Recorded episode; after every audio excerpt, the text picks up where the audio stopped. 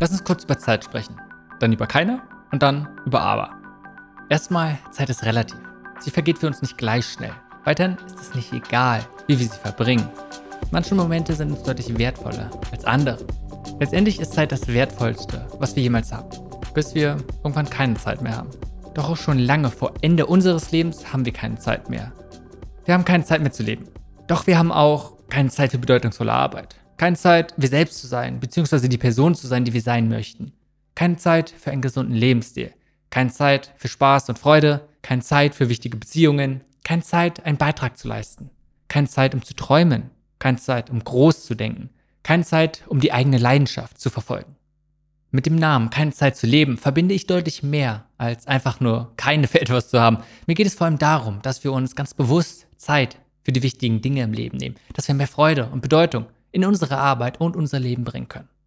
Und am Ende, es geht nicht nur um Zeit. Keine Zeit könnte genauso sein. Keine Energie, keine Mut oder Courage, keine Motivation, keine Inspiration, keine, was auch immer uns gerade einfällt.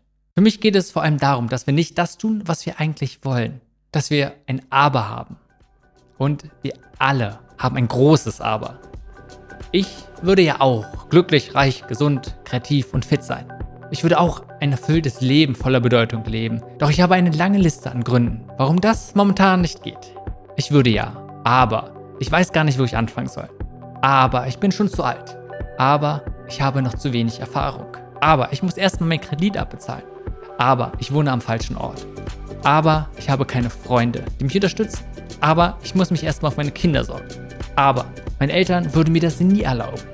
Aber ich kann das meinem Partner nicht antun.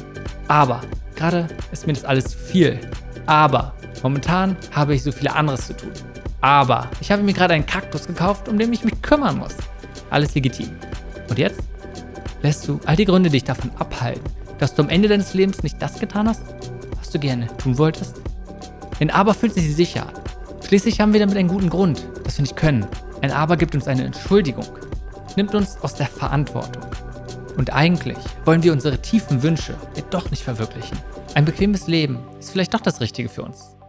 Bullshit. Könnte, würde, sollte. Fang an und mach. Es steht dir nichts im Weg, außer du selbst und deine Aber.